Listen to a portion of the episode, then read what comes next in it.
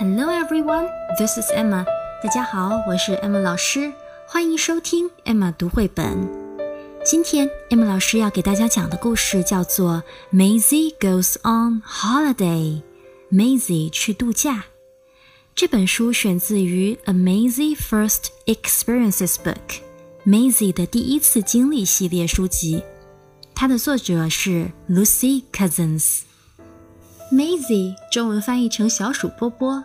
这个系列的绘本是小窝头从一岁多开始就非常非常喜欢的，可以说是小窝头人生中喜欢的第一个卡通形象。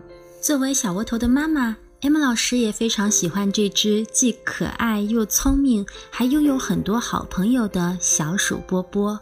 今天这本《Maisie Goes on Holiday》讲的就是 Maisie 和她的好朋友 Cyril 乘着火车到海边度假的故事。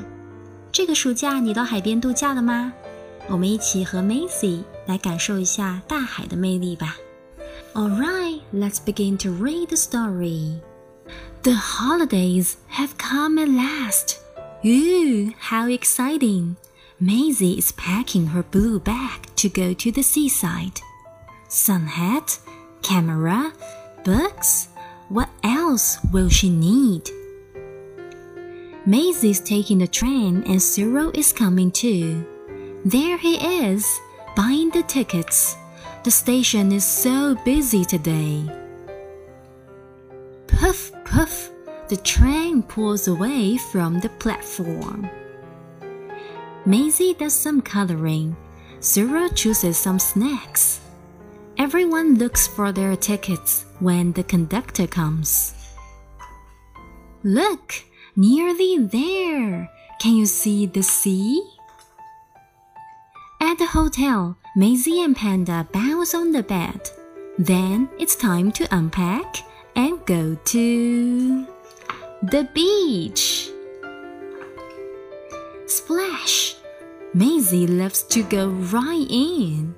Splish! Cyril likes to paddle. There's so much to do on the beach. Collect shells, build castles, run about and play for hours and hours. At the beach cafe, Maisy has an ice cream and Cyril has a fruit juice special. Then they write postcards. Cyril writes to Charlie, Maisy writes to her friend Dottie. Our first day at the seaside was lovely, she tells her. And it's lovely staying in the hotel. Sleep well, Maisy. Sleep well, Cyril. Have a happy holiday. The end. That's all for today. Thanks for listening. See you next time. 拜拜爸爸妈妈、小朋友们。欢迎关注“爱马读绘本”微信公众号，在这个公众号上有专业的绘本讲解、好听的童谣和育儿好文。Emma 老师在这里等着你哦。